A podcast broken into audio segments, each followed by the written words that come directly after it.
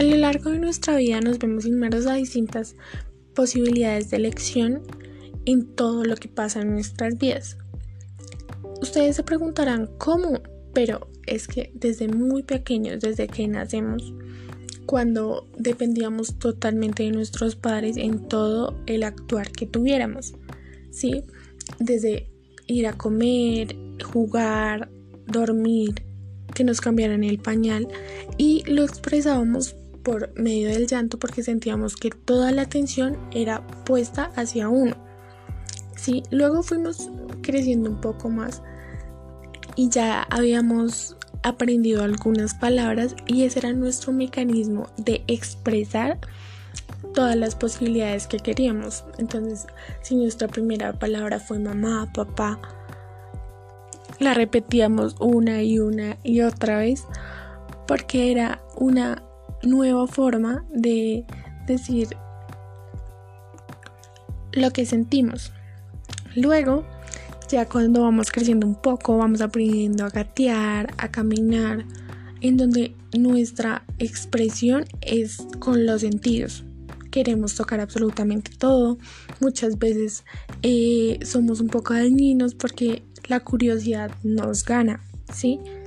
Además, ya pasamos de nuestro pequeño núcleo familiar a ya compartir con más niños o con más personas como nuestros maestros, a tomar decisiones si somos amigos de tal persona en el jardín, en el preescolar, si queremos jugar con tales muñecos o simplemente queremos ver el televisor.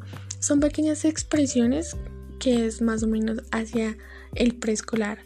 Ya cuando pasamos a la primaria es una como un control de choques porque ya las personas van mirando como su forma de ser, van forjando poquito a poquito su carácter para ver qué quieren, qué les gusta, eh, la expresión con sus padres, eh, qué amigos quieren tener para su vida escolar, para ya los gustos van cambiando o simplemente en las pequeñas peleas que se pueden formar porque mi compañero tiene posturas diferentes a mí.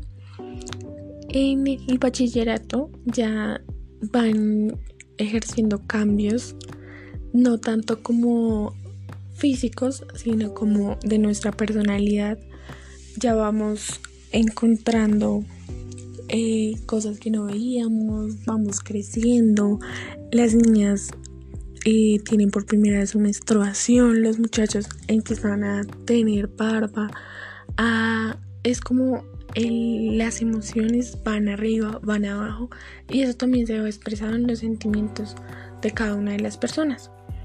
Bueno, aquí me podría quedar contándoles más y más experiencias acerca de la toma de decisiones porque las posibilidades son demasiadas, ¿sí? ya que todos somos seres morales.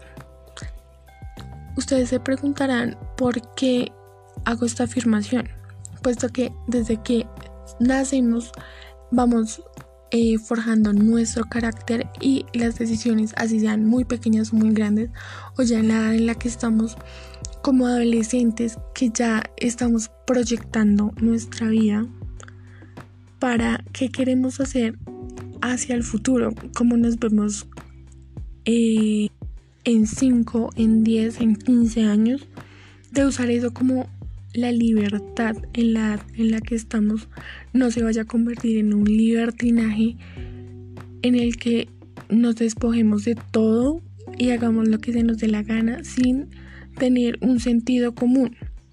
También esto hace que estemos en una búsqueda constante de toda la felicidad, ya que todos los hábitos que vamos formando día tras día son los principios que son ejemplificados durante la cultura, la familia, la sociedad y esto es la ética, los principios del actuar en cada uno de los momentos de nuestra vida.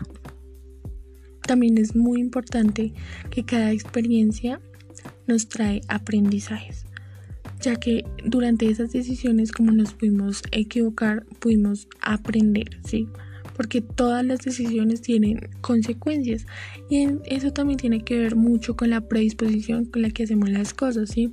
Nuestra actitud, nuestra visión hacia lo que queremos después del colegio, ya que estamos en grado décimo, pues ya estamos a un pasito de forjar o de estar en la sociedad normal.